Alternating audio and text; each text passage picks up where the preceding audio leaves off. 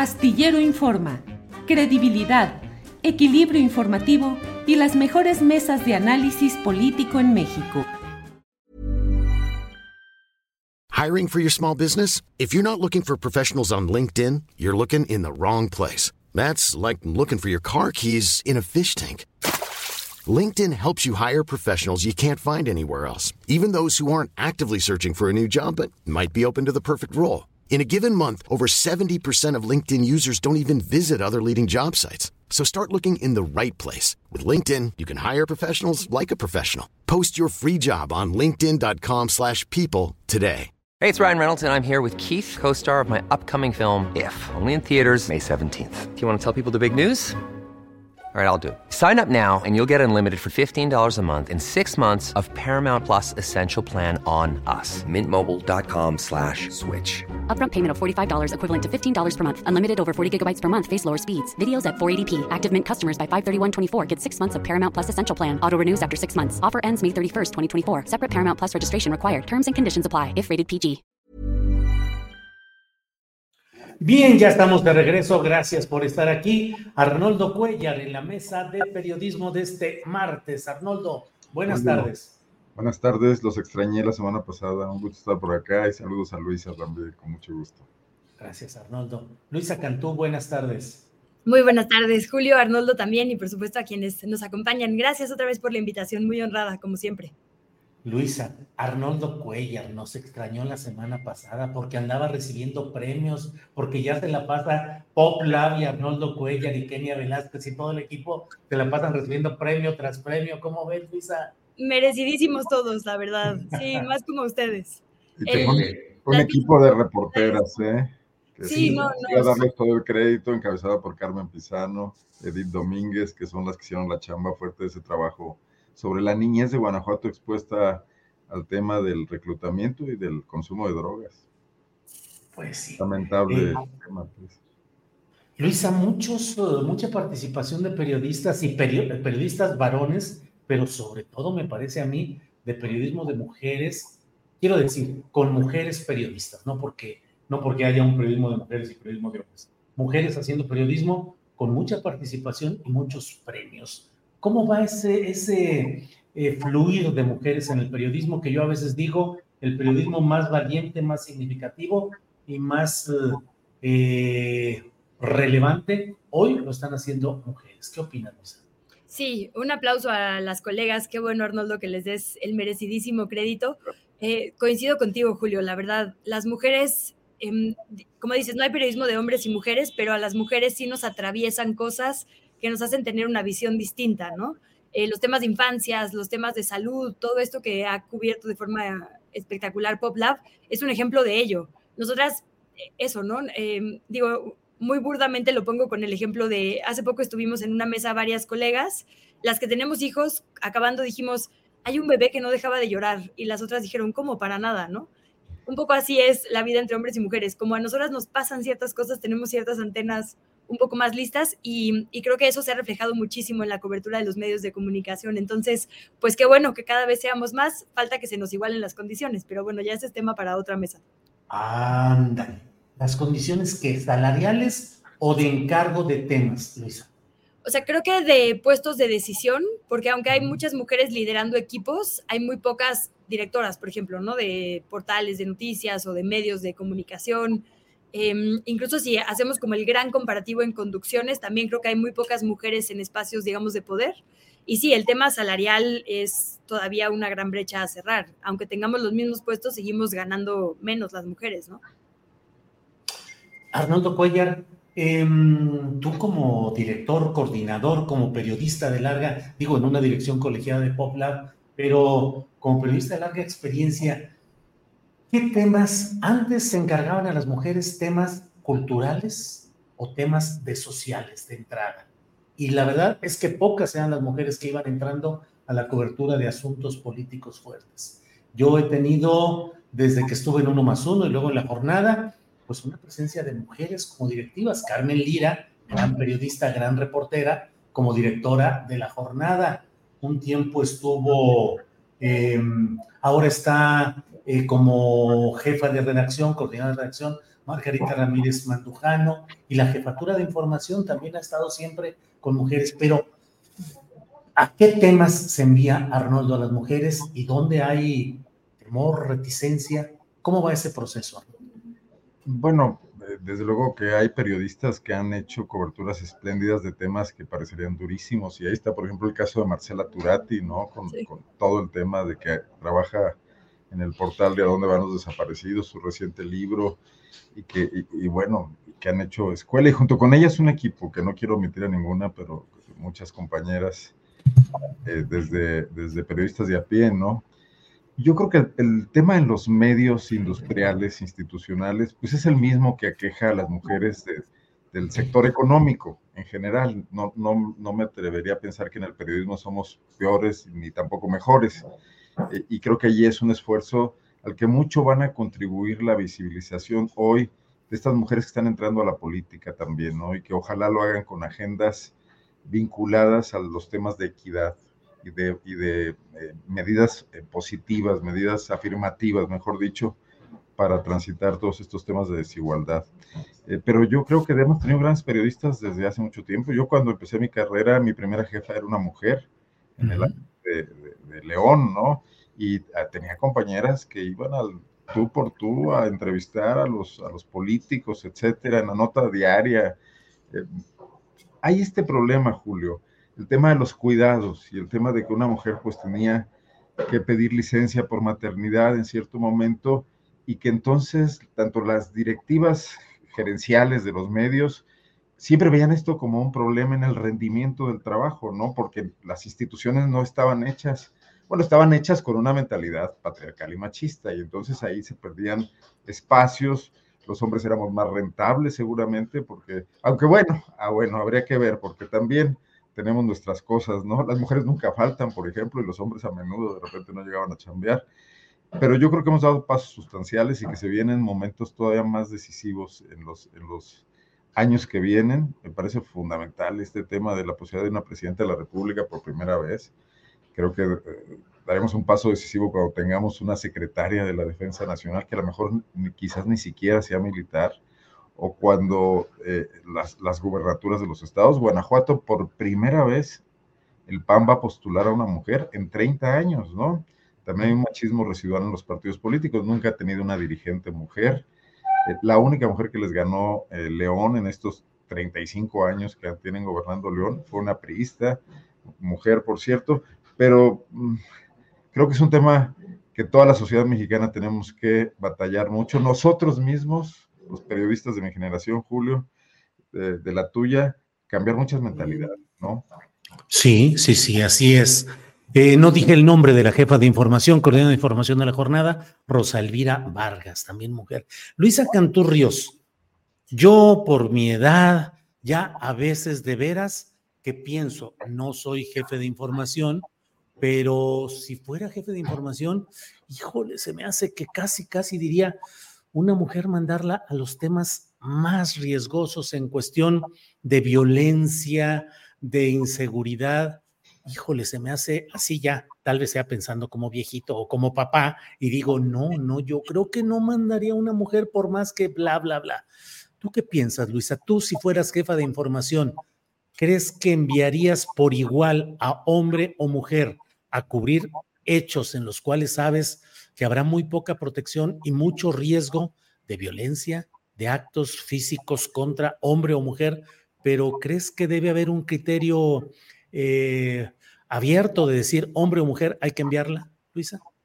No, no creo que sea de viejito. Me parece generoso y considerado, Julio. Creo que así deberían ser más bien todos los jefes de información. Pues creo que no podemos tratar igual a todas las mujeres que a todos los hombres, ¿no? No, ahí sí creo que no es un tema de género, sino de persona si yo fuera jefa de información, quizá lo que haría es más bien preguntar personalmente a, eh, a la persona, mujer u hombre, si quiere y puede ir a cubrir eso, ¿no? Yo sí creo que en general hay que eh, diferenciar. Si por estadística las mujeres tenemos mayor probabilidad de ser agredidas en la noche, pues a cualquier cobertura de noche violenta o no, así sea un concierto, yo priorizaría, digamos, a un hombre, ¿no? Y eso creo que tiene que ver con cuidarse en equipos, en, las redacciones, y no tiene que ver, digamos, con capacidad de reporteo, ¿no? pero si hay una mujer que quiere cubrir eso y puede, más bien sería responsabilidad de la redacción brindarle las herramientas para que lo haga de forma segura, ¿no? Que no se pierda de una cobertura por el contexto violento o por la peligrosidad de la cobertura, que sea el medio que asuma la responsabilidad de, pues, blindarla, de que le pase algo también. Eh, digo, ya lo emocional es otra cosa, ¿no? A mí en este momento de, de madre, si me mandaran a cubrir el conflicto de Gaza, yo creo que no lo sobreviviría emocionalmente por lo mucho que me, en este momento pues atraviesan la historia, las historias de infancias, ¿no? Creo que ahí sería cuestión más bien de, de, darle, pues un poco así como el criterio y la posibilidad, ¿no? De que las redacciones no sean, como me han contado que eran, a mí afortunadamente no me ha tocado tanto así, eh, tan verticales, sino más horizontales, de diálogo, de equipo, y que la persona más eh, correcta o el mejor momento para cubrir esos, esas cosas lo cubra. Gracias, Luisa. Oye, Arnoldo, eh, toca Luisa un tema que es tradicional en las redacciones y en los medios de comunicación tradicionales, donde suele decirse que el periodismo no es democrático y que hay un mando que es el jefe de información, el subdirector, el director, y que las órdenes de información se cumplen. Y la verdad es que en muchas ocasiones las órdenes de información se cumplen con actitud casi marcial, o sea, el reportero sabe que tiene que estar a la hora que le dijeron, donde le dijeron, para cubrir una rueda de prensa, un hecho conflictivo, es decir, lo que suceda y hacer las preguntas que le ordenan. ¿Qué tanto ha cambiado eso? Dice Luisa que fuera más horizontal, pero me parece que a pesar de todo, en los medios sigue habiendo una conducción muy vertical. ¿Qué opinas, Arnoldo? no me acuerdo si lo leí o lo inventé o se lo escuché a alguien, pero alguna vez me, vino este pensamiento, me lo comentaron y lo estoy recordando ahora, que quedan dos reductos del autoritarismo fundamental. O sea, uno es la dirección de orquesta, sobre el cual incluso hay muchas películas, y el otro tema es la dirección de un medio de comunicación, sobre todo en la mentalidad tradicional creo que los nuevos espacios que se están abriendo ahora, el tema digital, el tema pues, de los jóvenes llegando a las redacciones, de las mujeres, algo ha contribuido a la democratización de los espacios alternativos. Pero yo creo que la gran industria, y no solo es el tema del director, es el tema también del dueño, ¿no? Al cual responde el director y el tema de los intereses, definitivamente, y no hay lugar para las disidencias. Yo no veo que un reportero de Reforma o del Excelsior pueda llegar y decir, creo que López Obrador hizo bien esto, ¿no? Porque en ese momento quién sabe qué pase. El otro día veía una entrevista que le hizo, un segmento de una entrevista que le hizo em, Adela Micha a Ricardo Salinas Pliego y le decía, eh, ¿tú das línea en tus medios hay línea? Y él le dice, sí, claro que hay línea. Eh, ¿Tú la das? Sí, yo la doy porque hay cierto conjunto de valores o de eh, proclamas que hace mi medio y en ese sentido tienen que respetarlas y tienen que cumplirlas. Y dijo, si no, calle. Y Adela Micha se queda así, dice, si no, calle. Pues sí. Luisa Cantú, ¿qué tanto hay siempre ese riesgo de, de acabar en la calle quien no cumple con la línea editorial que le impone el dueño, el gerente, el mandamás un medio de comunicación, Luisa.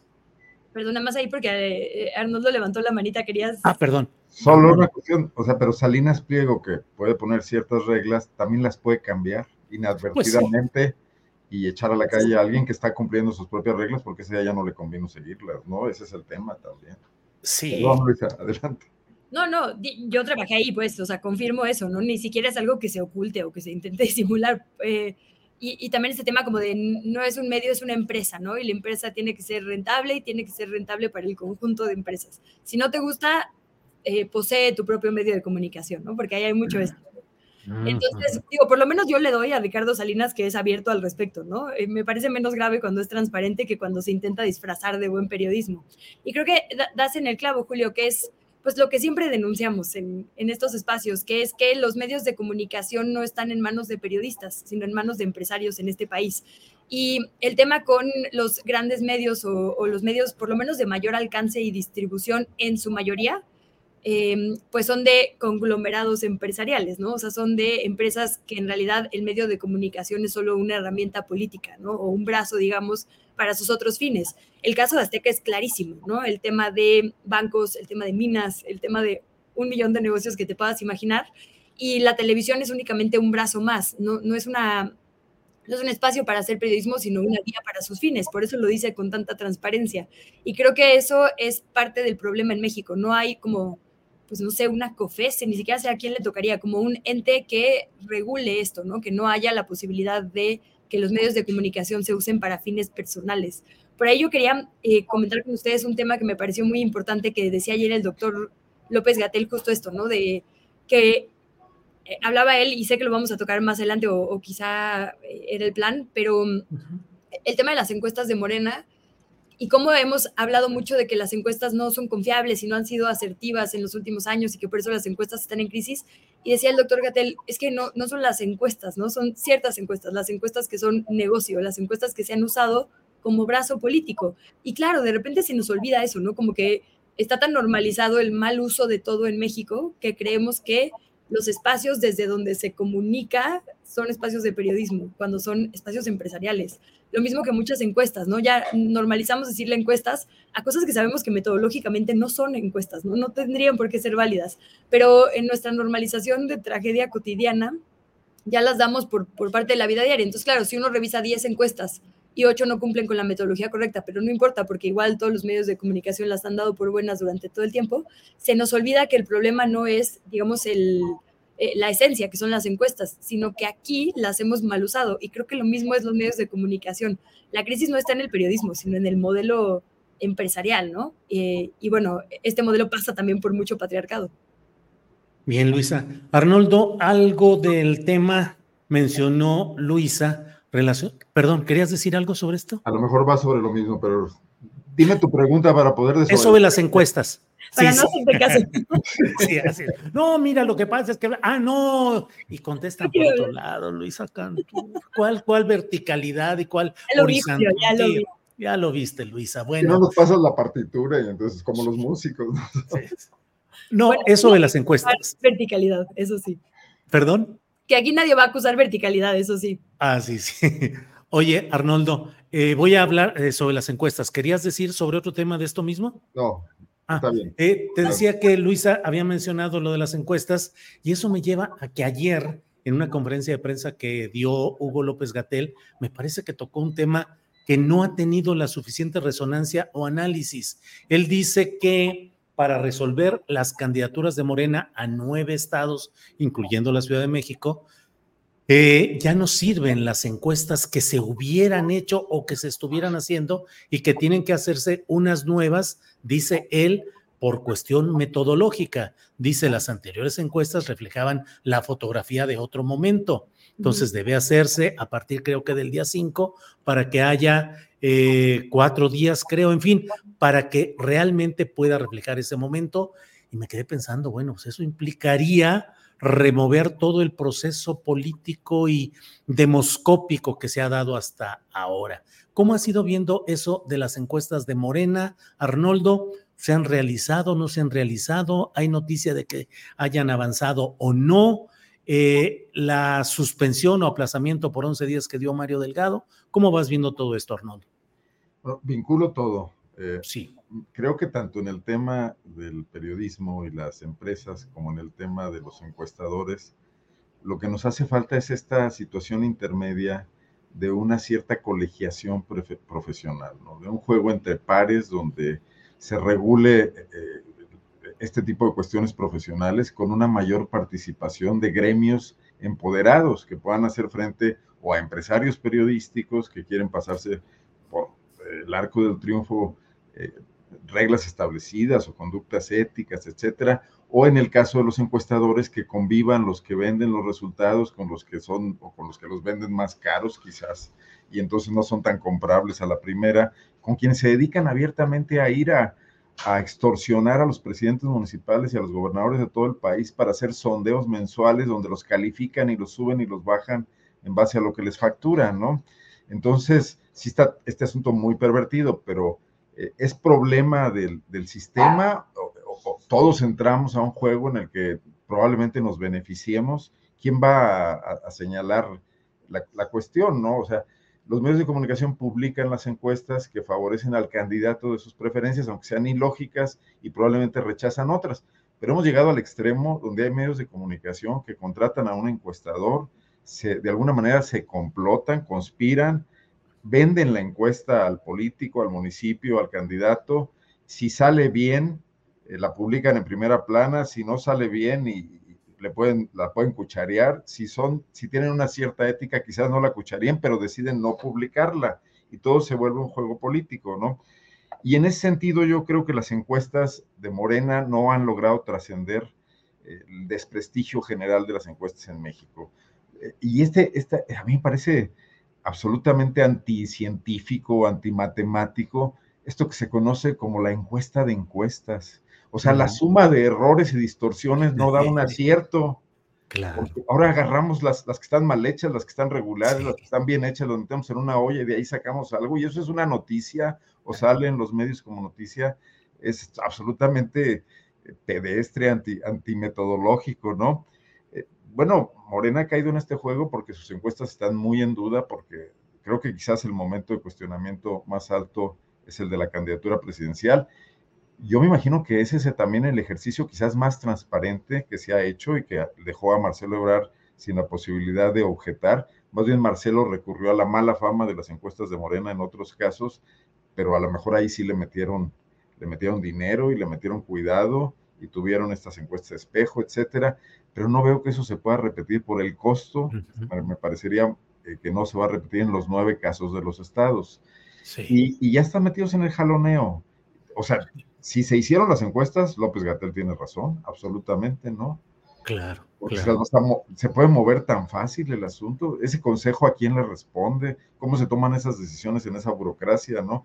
Evidentemente, pues es la, la candidata, precandidato, jefa de, los comités de defensa, que está teniendo serios problemas para cuadrar eh, eh, la formación o el, casting con el que quiere aparecer en los nueve estados y entonces hay que meterle mano a eso. Pero entonces estamos regresando a la política que siempre hemos conocido en este país, ¿no? Bien, Arnoldo Cuellar, gracias. Le damos la bienvenida a Arturo Rodríguez, que ya está por aquí. Arturo, buenas tardes. Buenas tardes, qué gusto saludarles, como siempre, un privilegio y una disculpa por el retraso. Me justifico, tengo, tengo justificación relativa. Este, tuve una cita médica que se programó a las 10, pero pues bueno, los, los servicios de, salud, ustedes saben que no son, no son este... Ahora, eh, grilla contra Zoe Robledo, Manuel.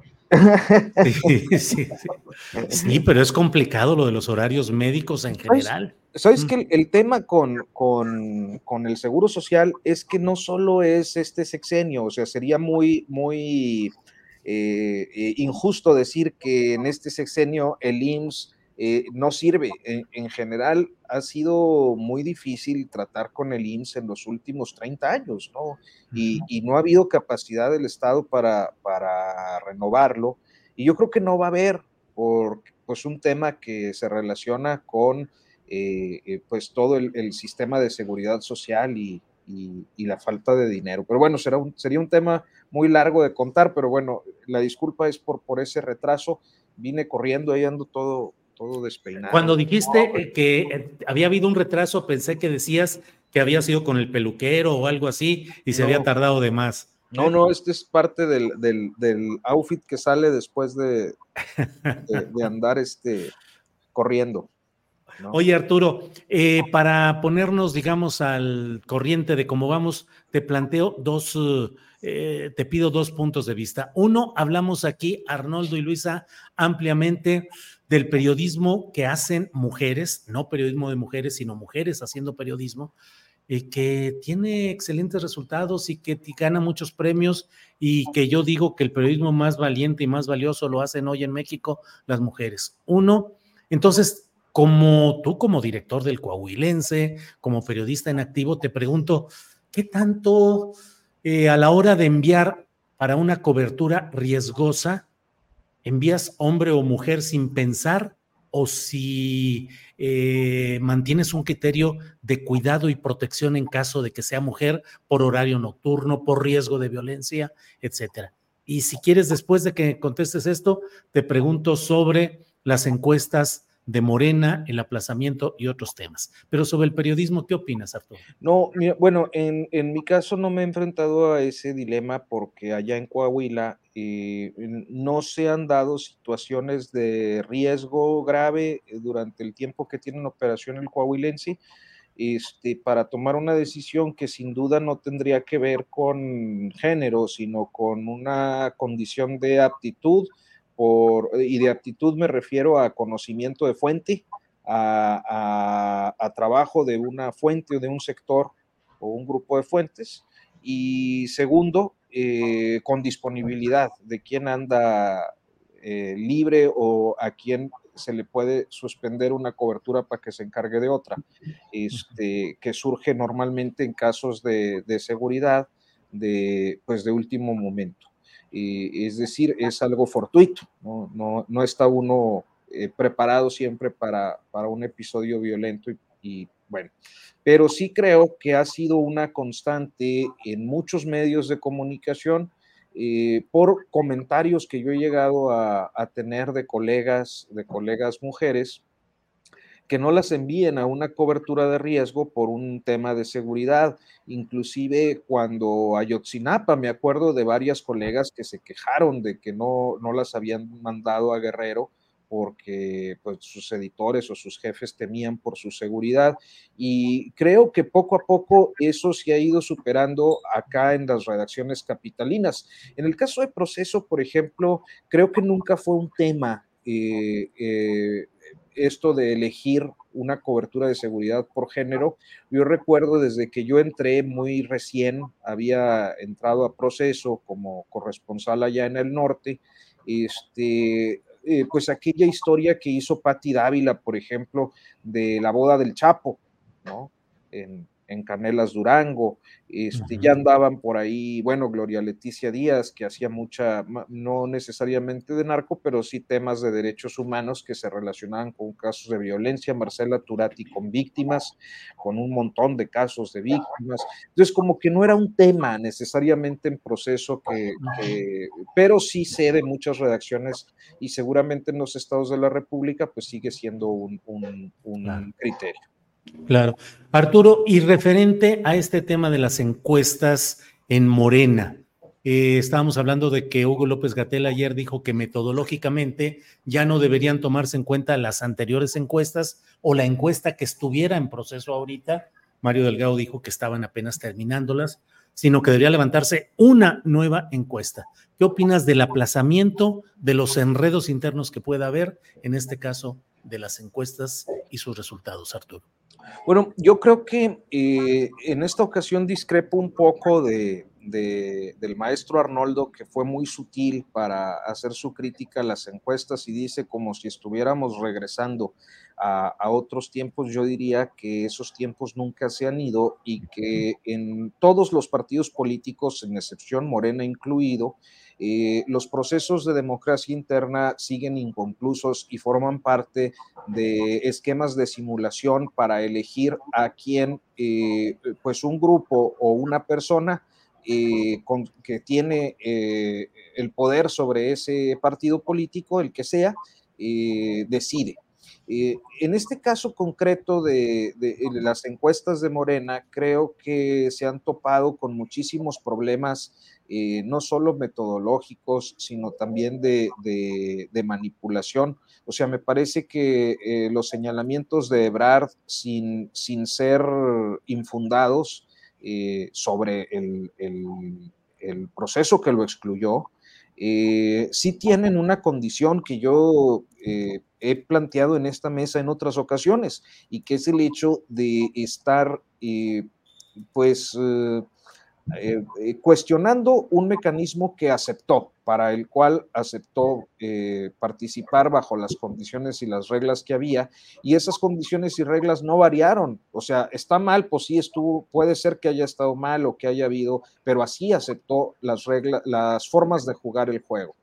Este, y respecto a lo de las gubernaturas, Creo que una vez más se somete a presión el, método de la encuesta porque y no solo ahora la ecuación consiste en ver quiénes son los, los más populares, sino en cumplir con una cuota de género, con una, una, un porcentaje que hasta donde recuerdo son cinco, cinco candidatas y cuatro candidatos, por lo que, eh, pues en todo caso, las encuestas no parecieran eh, ser el factor determinante.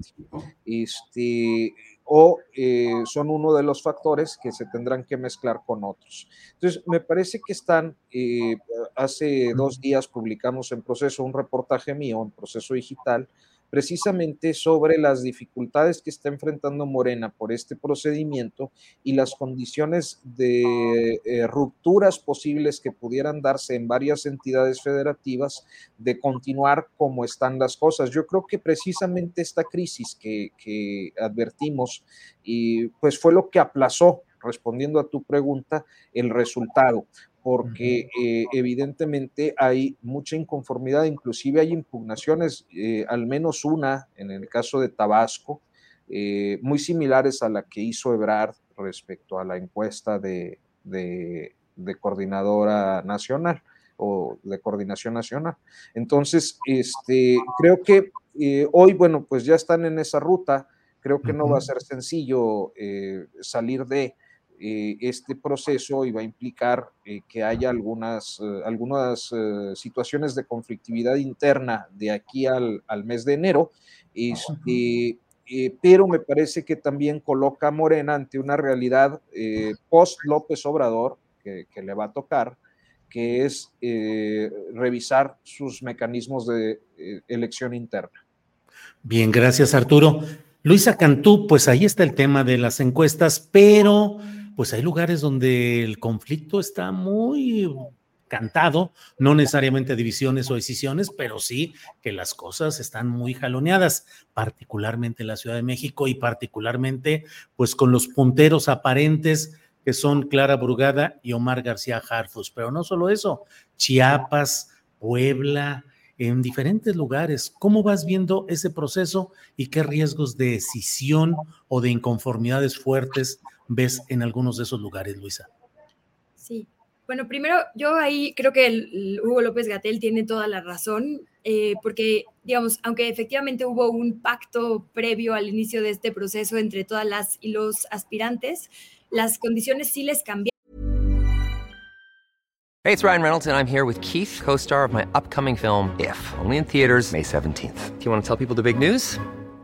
All right, I'll do it. Sign up now and you'll get unlimited for $15 a month in six months of Paramount Plus Essential Plan on us. Mintmobile.com slash switch. Upfront payment of $45 equivalent to $15 per month. Unlimited over 40 gigabytes per month. Face lower speeds. Videos at 480p. Active Mint customers by 531.24 get six months of Paramount Plus Essential Plan. Auto renews after six months. Offer ends May 31st, 2024. Separate Paramount Plus registration required. Terms and conditions apply if rated PG. I'm Sandra, and I'm just the professional your small business was looking for. But you didn't hire me because you didn't use LinkedIn jobs. LinkedIn has professionals you can't find anywhere else, including those who aren't actively looking for a new job, but might be open to the perfect role, like me. In a given month, over 70% of LinkedIn users don't visit other leading job sites. So if you're not looking on LinkedIn, you'll miss out on great candidates like Sandra. Start hiring professionals like a professional. Post your free job on linkedin.com/people today. Claro, e, este caso no fue como el que bien decía Arturo hace unos segunditos, el federal, que digamos las reglas estuvieron de inicio y se siguieron. Acá primero rarísimo, ¿no? Se dijo, van a ser, entonces se va a respetar la paridad en eh, este proceso, digamos, de previo al levantamiento de encuestas. Y por poner el caso muy emblemático de la capital, Empezaron siendo dos mujeres y dos hombres y a la mitad del camino, después de que el Consejo recomendó estos cuatro perfiles, em, el, digamos, el partido central desde el CEN recomienda que entonces sean cinco y se suma, se suma Miguel Torruco, hijo, ¿no? Entonces ahí obviamente la composición cambia. Por más que parezca que no, meter un tercer hombre son tres hombres, dos mujeres, ¿a quién le va a quitar esos puntos? Sí cambió las reglas del juego, como bien decía Hugo López Gatel. Hubo otros pactos que se violaron. Internamente se dijo, no vamos a hacer campaña o difusión de nuestras ideas y proyectos o de nuestros diagnósticos, digamos. Em, durante el tiempo de atención al huracán Otis por respeto a este proceso de emergencia, solo Hugo López Gatel paró, nadie más. Entonces creo que tiene toda la razón cuando dice, a ver, tenemos que volver a hacer este proceso y hacerlo bien. Y mm, es, muy complejo porque la verdad es que están pidiendo lea a la gente, porque al final, según su propia metodología, es la gente, la ciudadanía, la que va a elegir al candidato o candidata de Morena, una fe ciega en el proceso, porque no sabemos si se levantaron las encuestas o no. Ni el, propio Hugo López Gatel ayer decía, yo no sé si sí se hizo la encuesta, porque si hubieran hecho público quién, dónde y cuándo se iba a hacer, se pudo haber reforzado, digamos, em, la estrategia de algunos contrincantes, ¿no? Si se decía, por ejemplo, va a ser entre el 26 y el 30, quizá entonces los esfuerzos se hubieran concentrado en esas fechas y no hubiera sido, como bien lo decías Julio, una fotografía exacta o representativa de lo que la ciudadanía siente. Creo que López Gatel es muy metódico, muy inteligente, muy científico y hubo mucho sustento en todo lo que expuso ayer en esta conferencia de prensa, en la que, por cierto, te mandó un gran saludo. Eh, y mucho Sí, yo estuve por allá y justo dijo que, que tú eres uno de los espacios, digamos, que sin obviar la crítica, o sea, que crítico, no criticón, pues, y que él apreciaba mucho las conversaciones que ha tenido contigo en ese sentido también, ¿no?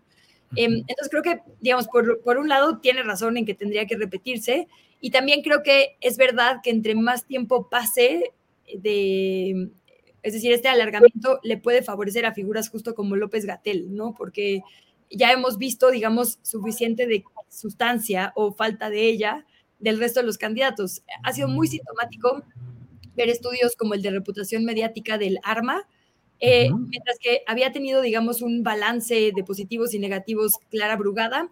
De dos semanas para acá, Clara Brugada tiene pura cobertura negativa y Omar García Gerfush pura positiva, ¿no? Hubo una coincidencia, por lo menos en los grandes medios de comunicación, de eh, dejar atrás el asunto de Ayotzinapa, toda la cobertura del 2 eh, de octubre, y a partir de estas semanas hay pura cobertura positiva, que si el club de fans, que si las señales de Batman, que si Jesús Tesma dice que el verde no va a ir con Morena, sino es con Carrefour. Es muy clara la estrategia, pues, y creo que López Gatel tiene razón en señalarla.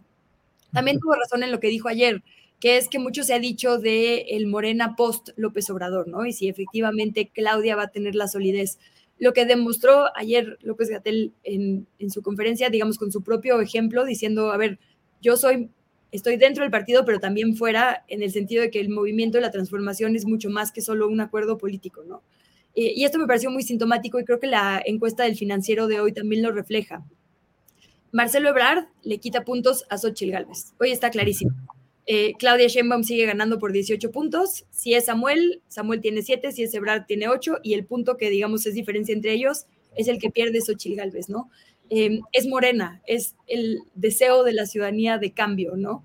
Y creo que, creo que eso es importante y creo que es muy eh, sintomático también. La gente está muy cansada de todo lo anterior, pero le está dando fe al movimiento que sí inició y fundó López Obrador, pero que ya no solo es él. Y personajes como López Gatel pertenecen incluso sin puesto político, que es lo que también dijo ayer, creo muy acertadamente. Entonces, ojalá que sea así, ojalá que estos valores, digamos, trasciendan eh, deseos particulares, ¿no? Eso sería lo más deseable.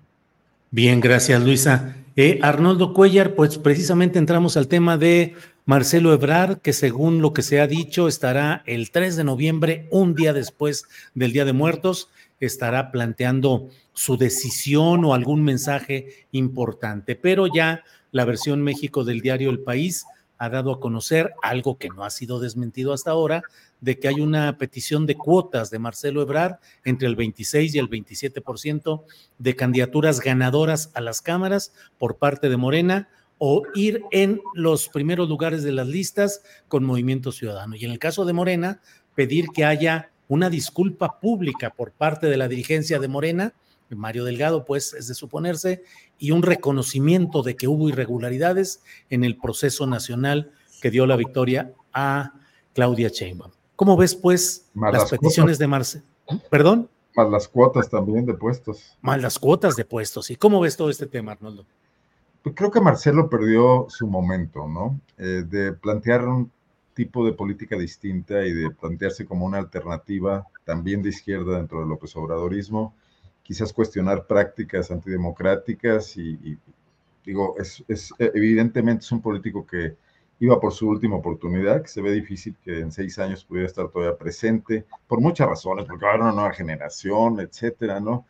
Eh, y este largo impas, este irse de vacaciones, este ir prolongando las cosas, eh, un suspenso pues muy, muy mal, muy mal armado, porque ni siquiera a nadie nos tiene inquietos, ¿no? Y menos con las noticias contundentes que ocurren todos los días y nos despertamos viendo el esfuerzo para lavarle la cara al general Cienfuegos y luego pega el ciclón, etcétera. Marcelo ha dejado de ser noticia importante.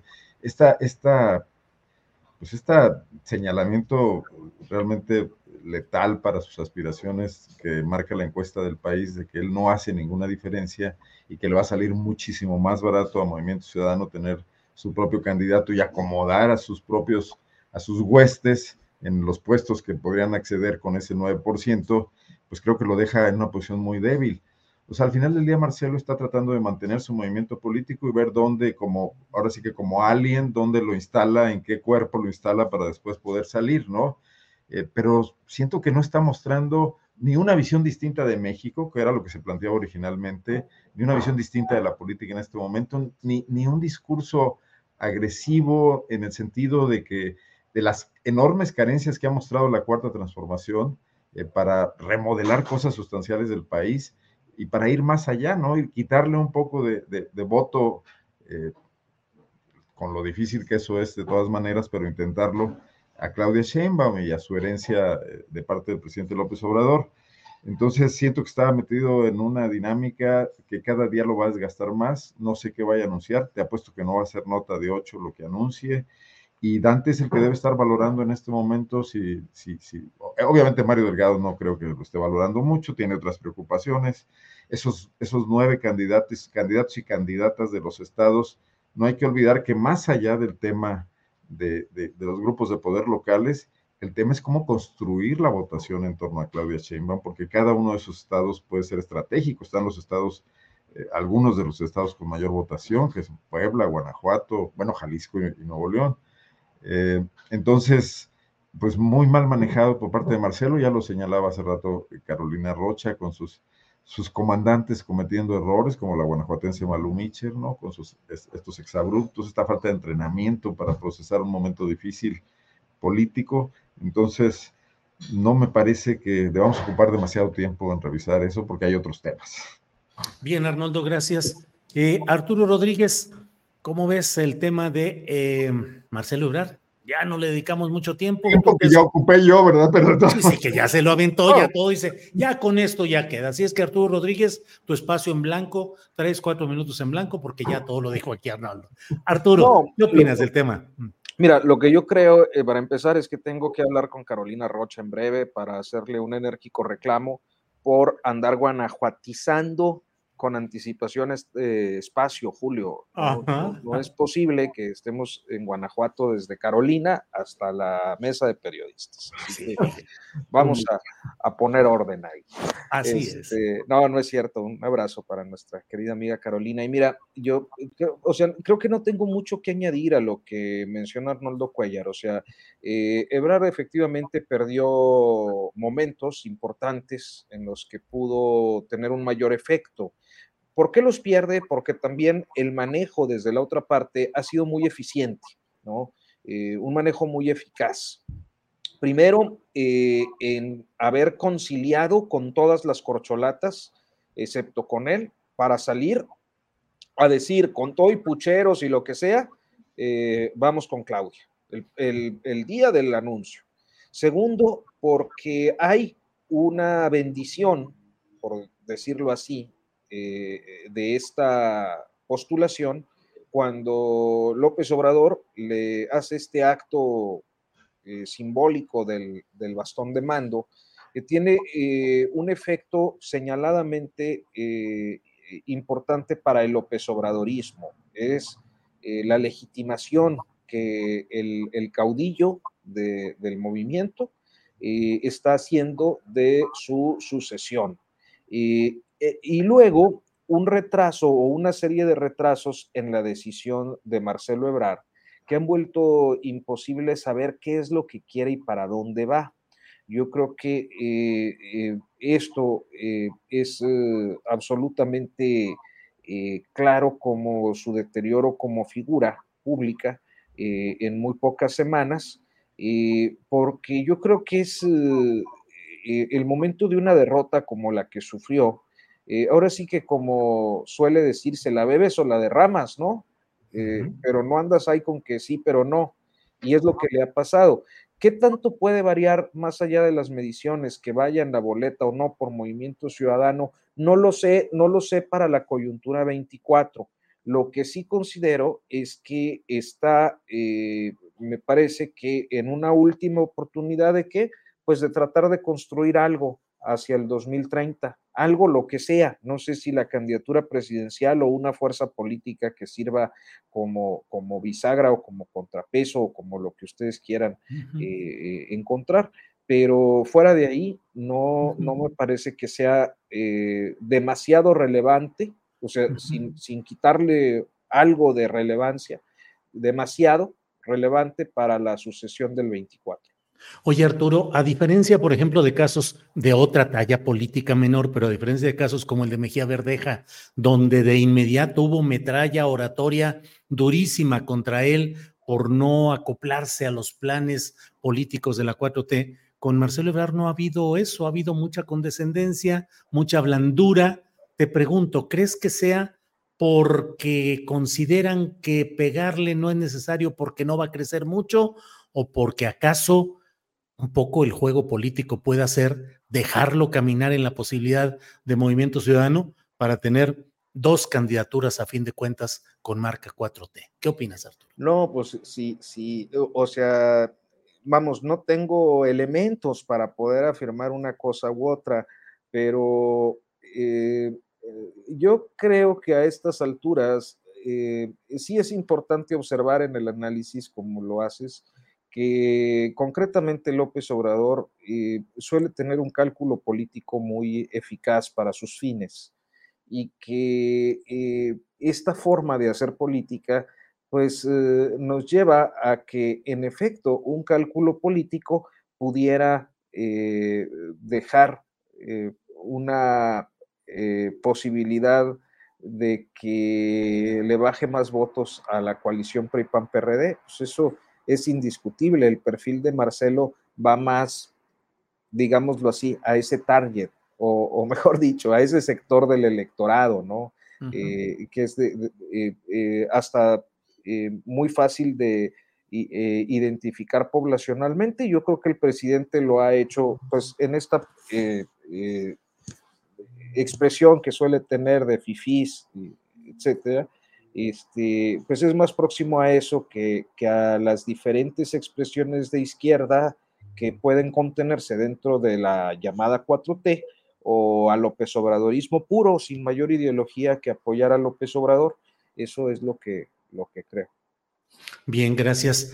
Eh, Luisa Cantú, eh, antes de que se nos acabe el tiempo, por favor, ¿qué opinas respecto a esa entrevista con Salvador Cienfuegos que hizo Jorge Fernández Menéndez en ADN 40 de del grupo eh, Azteca y en la cual el general Cienfuegos pues dijo que era lo que le había sucedido a él era una agresión al Estado mexicano, a la sociedad mexicana y bueno, eh, y por otra parte, según mi punto de vista, reconoce que él no fue declarado inocente ni libre de cargos, sino que fue un arreglo político en Washington que fue el que le permitió eh, ser devuelto a México. En fin, ¿qué opinas de esa aparición pública del general Cienfuegos, Luisa?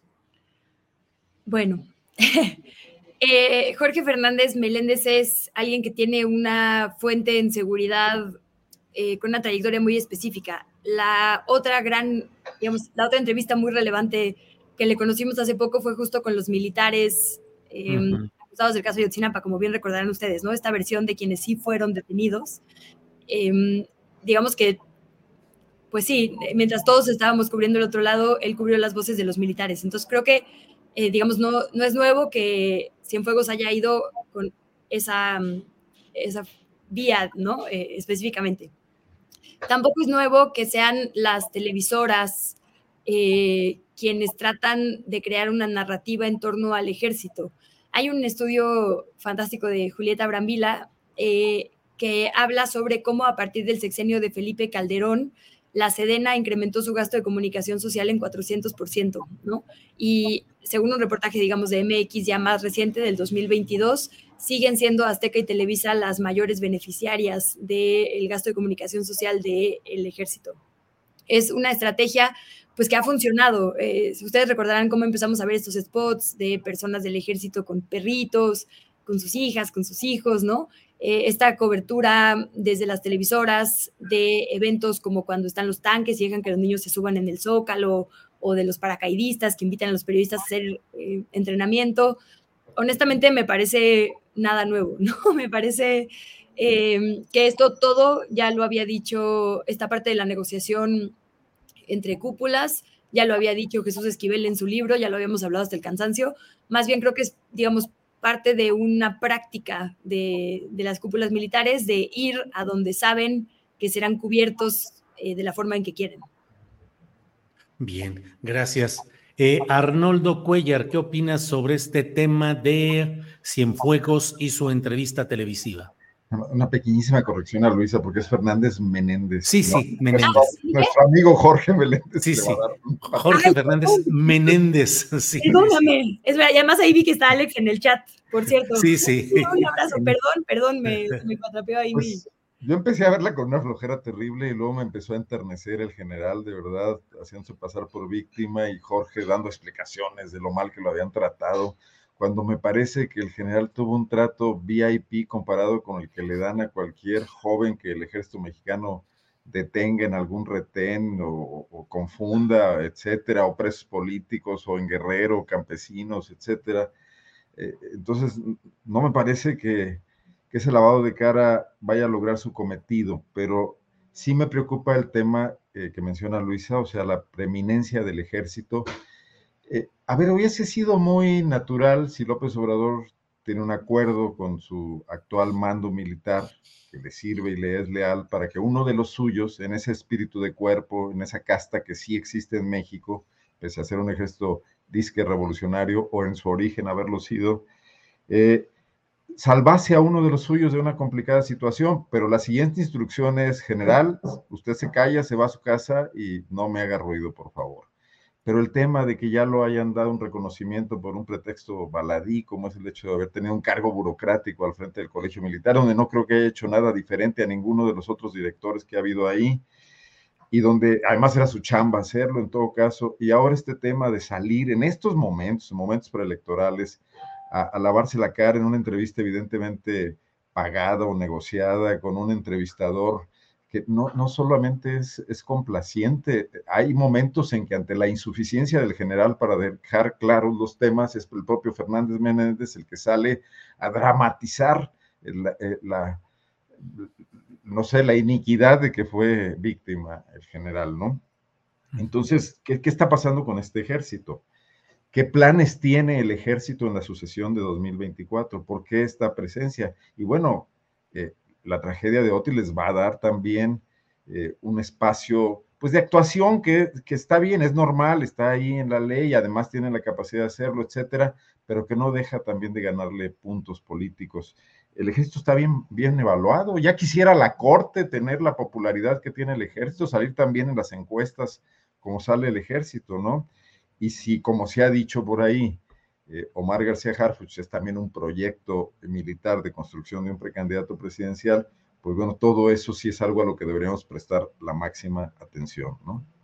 Bien, Arnoldo. Arturo Rodríguez, ¿qué opinas sobre el tema entrevista a Cienfuegos por parte de Fernández Menéndez en el ADN 40? Pues es que ya me dejan sin nada que decir. Este, ¿Cómo? Su creatividad, compañeros. Luisa, Luisa y Arnoldo, pues ya. Sí, verdad. me tocó al mero al último. Oye, pero yo, yo lo pondría. Eh, yo creo que las dos eh, expresiones, tanto de Luisa como de Arnoldo, son eh, muy claras, muy contundentes, y acaso como un ejercicio de ampliación o de aporte para la audiencia eh, de mi parte. Yo lo que diría es que eh, creo que hay una expresión que usaba don Julio Scherer, este, y que creo que en este caso es absolutamente aplicable a Fernández Menéndez, eh, y es su trabajo nos chinga a todos, porque se trata de un ejemplo de mal periodismo. O sea, los periodistas y los entrevistadores no podemos ser apologistas de ninguna figura. Estamos ahí para obtener información y la forma de, obtener información, eh, la más eh, eh, natural, histórica, primigenia, la materia prima es la entrevista.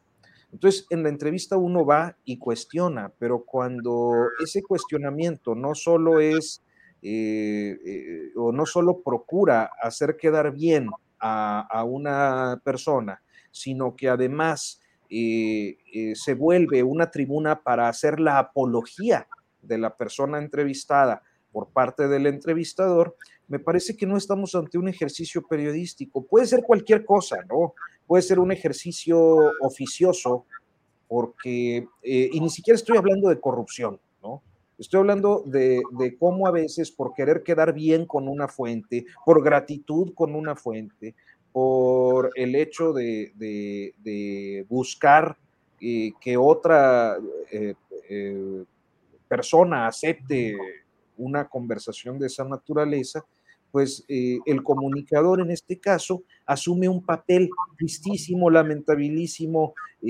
yo soy muy respetuoso en general de cómo cada quien hace sus cosas, su periodismo y cómo se gana la vida, pero me parece que ejercicios como ese pues son execrables y, la verdad es que me deja una desazón tremenda a nivel profesional, más allá de lo que la opinión pública pueda eh, percibir de lo que ahí ocurrió.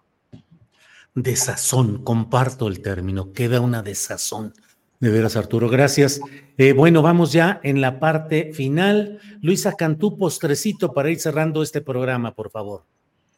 Pues yo regresaría al tema de género, de las encuestas, eh, bueno, al tema de género, perdón, en, las candidaturas rumba 2024. Eh, creo que fue una pelea larga. El INE pospuso no sé cuántas veces la sesión para finalmente determinar que fueran cinco mujeres y cuatro hombres. Y Morena dijo desde el principio, a pesar de todo lo que se le criticó a Mario Delgado esto, digamos, la falla metodológica que podía implicar, que iban a ser los lugares donde estuviera, en caso de no ser la mujer quien encabeza, creo que solo Veracruz está segurísima, Nale. En el resto de los estados, digamos que iba a ser mujer donde la mujer estuviera más pegadita al hombre puntero. En ese caso, se iban a privilegiar, digamos, ahí las cinco mujeres, ¿no? Y creo que eh, ha sido muy claro cierta línea discursiva en los medios de comunicación de que ahora hay mucha distancia entre Clara Brugada y Omar García Harfush, eh, lo cual no tendría por qué ser, ¿no? ¿no? O sea, no hay como ninguna explicación lógica más que un lado sincronizado de este mensaje, cuando en los datos, eh, incluso en los que ya fueron cuestionados aquí como los Poll of Polls, eh, de Polls MX o de Oráculos, están pegadititos, ¿no? Entonces, ojalá no sea una estrategia mediática porque coincide, digamos, con una gigante cobertura de repente Omar García Herfush, tratar de quitar esta narrativa de que tocaría que aquí en la capital sea Clara Brugada, porque aquí tendría que ser, si no por congruencia de tiempo de mujeres, por pura metodología. Entonces hay que tener cuidado porque justo las ciertas encuestas que están tratando de abrir un margen ahí, eh, pues creo que tienen más una, estrategia política que, que un dato a aportar. Bien, gracias Luisa.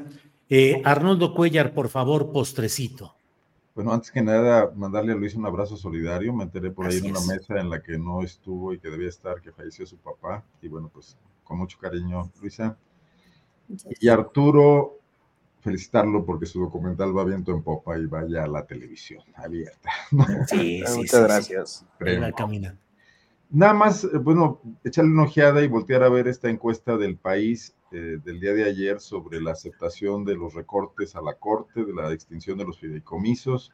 Y bueno, pues resulta que el presidente de la República ha logrado o, una, una, cosa, o tiene una adecuada lectura de este tema. Yo creo que la Corte en general no está bien apreciada y ha sido en general distante de, capas amplias de población en el país, que cuando se topa con la justicia no le va bien porque son eh, asuntos complicados donde los abogados en buena medida son los que tienen la palabra y, los jueces y no, no se abre a, una posibilidad de que la gente entienda cuál es su funcionamiento. Regularmente te va mal cuando eres un privado particular que te ves envuelto en un asunto con la justicia federal y con las justicias locales del país.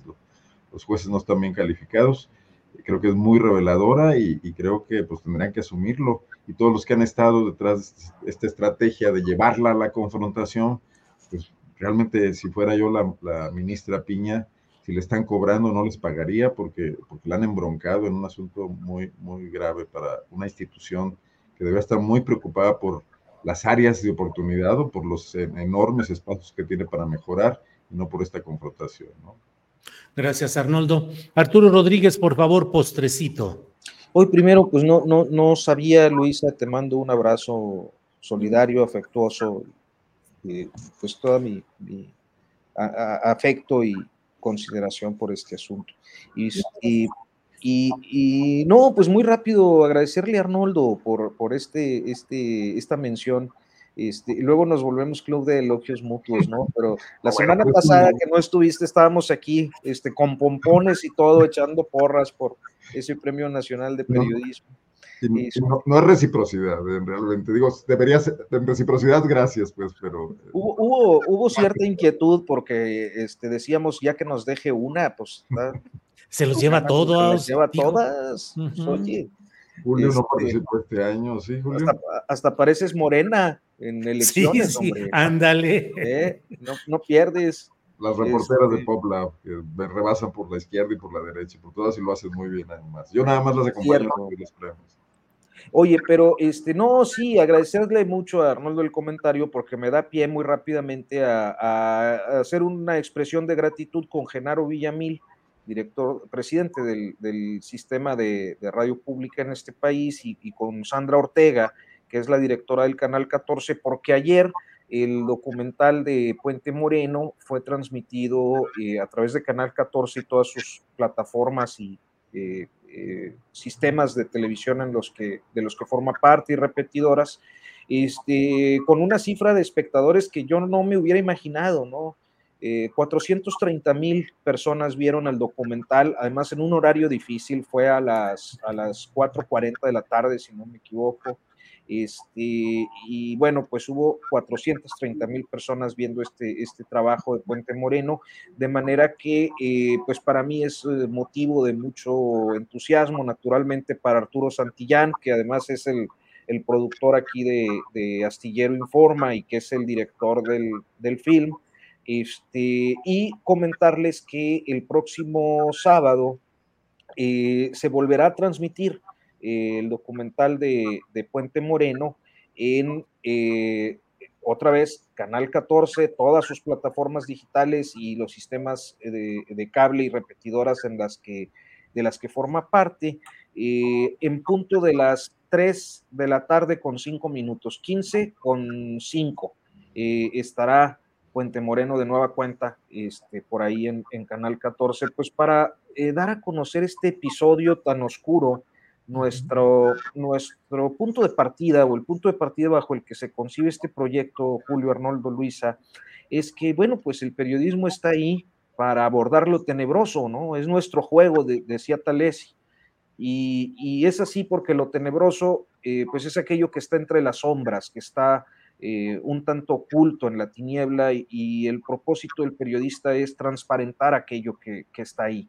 En este caso hablamos de un episodio que fue borrado a, través de su historia, fue borrado de los archivos como pudimos acreditar, eh, fue borrado de los medios de comunicación, fue borrado hasta de la fosa común en donde se enterraron las víctimas por otras, otros sepulcros que se colocaron encima y toda la parte forense fue eliminada este, eh, como uno de los que yo considero uno de los peores crímenes que ha habido en este país, la muerte oficialmente admitida de 234 personas en, en un accidente ferroviario este, y eh, la especulación de que podrían ser hasta más de mil.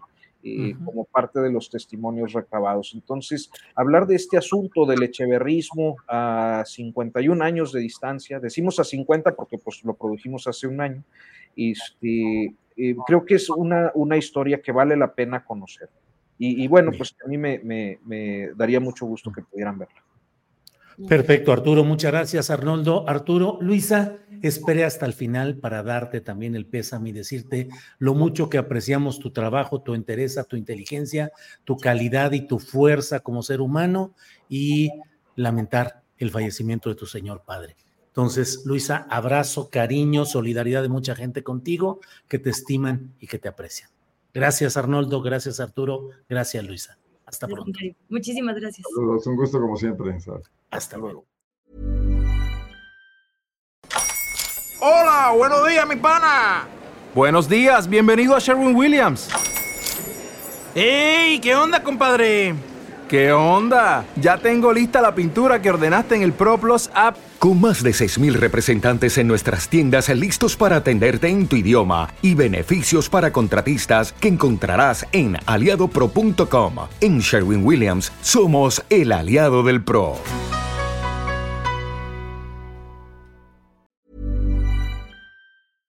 Para que te enteres del próximo noticiero, suscríbete y dale follow en Apple, Spotify, Amazon Music, Google o donde sea que escuches podcast.